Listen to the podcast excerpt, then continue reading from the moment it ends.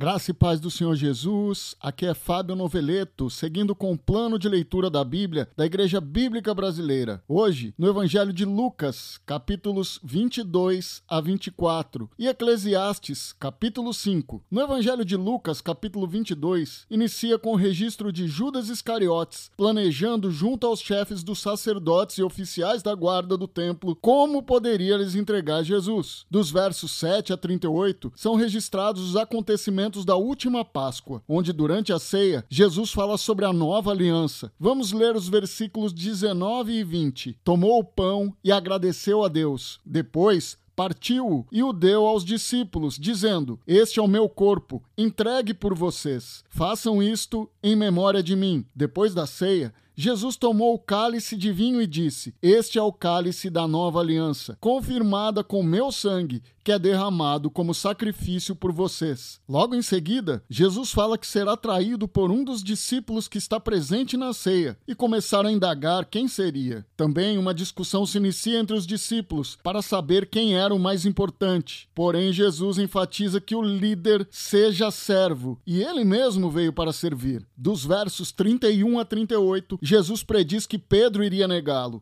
fato que acontece dos versos 54 a 63. Jesus, acompanhado dos seus discípulos, vai orar no Monte das Oliveiras e, no momento de extrema angústia pelo que aconteceria, chega a suar gotas de sangue, conforme está escrito no versículo 44. Ele orou com ainda mais fervor e sua angústia era tanta que seu suor caía na terra como gotas de sangue. A partir do verso 47, vemos Judas traindo Jesus, o cumprimentando com um beijo, e o nosso Senhor é levado preso à casa do sumo sacerdote. Dos versos 63 a 65, os guardas zombam de Jesus e batem nele. Vendaram os seus olhos e o insultaram de muitas maneiras. E dos versos 66 a 71, os líderes se reuniam pela manhã para legitimar o julgamento, questionando a Jesus se ele é o Cristo. E Jesus afirma a eles para onde vai. Vejamos o versículo 69. Mas de agora em diante, o filho do homem se sentará à direita do Deus poderoso. E os líderes tentam incriminá-lo ao perguntar se Jesus afirma ser o filho de Deus, pois assim o acusariam de blasfêmia. No capítulo 23, Jesus é levado pelo conselho a Pilatos, onde prosseguiram com as acusações, mas Pilatos responde conforme o verso 4. Pilatos se voltou para os principais sacerdotes e para a multidão e disse: Não vejo crime algum neste homem. Mas ainda insistiam, e Pilatos, ao ouvir que Jesus era galileu,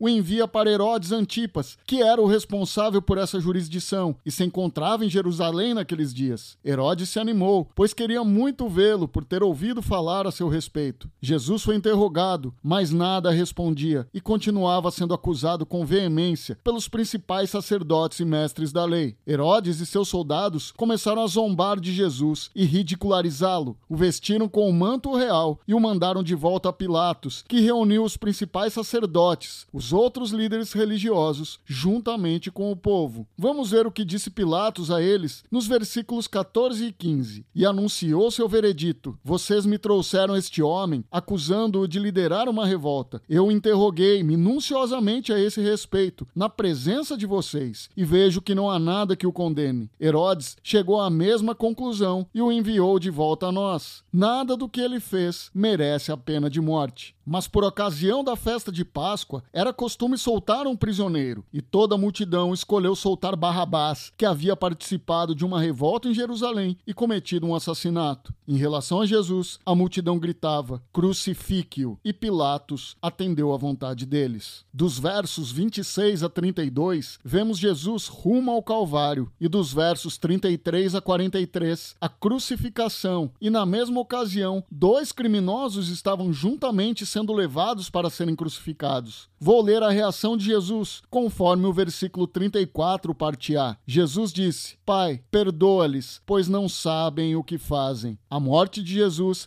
está registrada entre os versículos 44 a 49. Vou ler o verso 46. Então Jesus clamou em alta voz: Pai, em tuas mãos entrego o meu espírito. E com essas palavras deu o último suspiro. Dos versos 50 a 56 estão os detalhes do sepultamento de Jesus, realizado por um homem bom e justo chamado José, da cidade de Arimateia. Vou ler o versículo 53. Desceu o corpo da cruz, enrolou-o num lençol de linho e o colocou num túmulo novo, escavado na rocha. No capítulo 24, a ressurreição de Jesus. As mulheres que tinham vindo da Galiléia foram ungir o corpo de Jesus com especiarias e perfumes, mas chegando lá, encontraram a pedra removida do sepulcro e dois homens com vestes resplandecentes apareceram e parte do que disseram a elas está escrito conforme os versos 6 e 7. Ele não está aqui, ressuscitou. Lembrem-se do que ele lhes disse na Galiléia. É necessário que o filho do homem seja traído e entregue nas mãos de pecadores, seja crucificado e ressuscite no terceiro dia. As mulheres confirmam este fato aos apóstolos, que acharam a história absurda, mas Pedro correu até o túmulo e constatou o que elas disseram e voltou para casa admirado com o que havia acontecido. Dos versículos 13 a 35, Jesus se aproxima de dois discípulos que estavam a caminho de Emaús, a 11 quilômetros de Jerusalém. Um deles se chamava Cleopas e estavam entristecidos e os olhos deles estavam impedidos de reconhecer Jesus. Eles estavam preocupados com o que havia acontecido e argumentaram a Jesus, conforme o verso 21. Tínhamos esperança de que ele fosse aquele que resgataria Israel. Isso tudo aconteceu há três dias. E mais adiante, Jesus lhes responde, conforme os versos 25 e 26.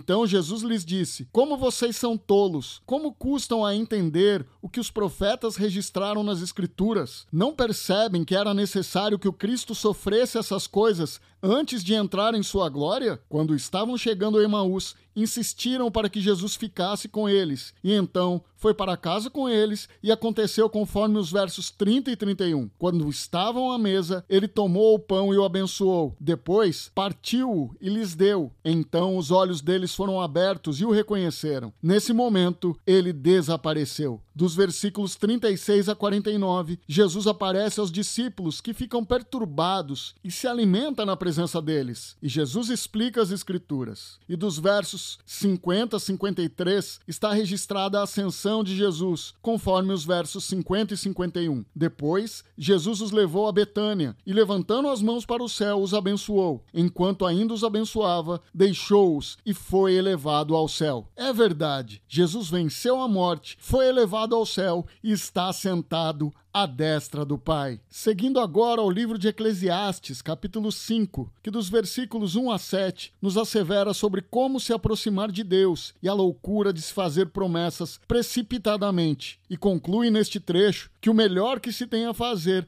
é temer a Deus. Dos versículos 8 a 20, Salomão fala sobre a vaidade das riquezas e que devemos aceitar com alegria aquilo que Deus tem nos entregado. Para finalizar a devocional de hoje, quero ler o versículo 19. Também é bom receber de Deus riqueza e boa saúde para aproveitá-la. Alegrar-se com o seu trabalho e aceitar a parte que lhe cabe na vida são, sem dúvida, presentes de Deus. Vamos orar. Senhor, muito obrigado por mais este dia e pelas bênçãos que tens derramado sobre nossos lares. Obrigado, Senhor Jesus, pela salvação eterna que temos em Ti. Nos abençoe e nos guarde em nome de Jesus. Amém.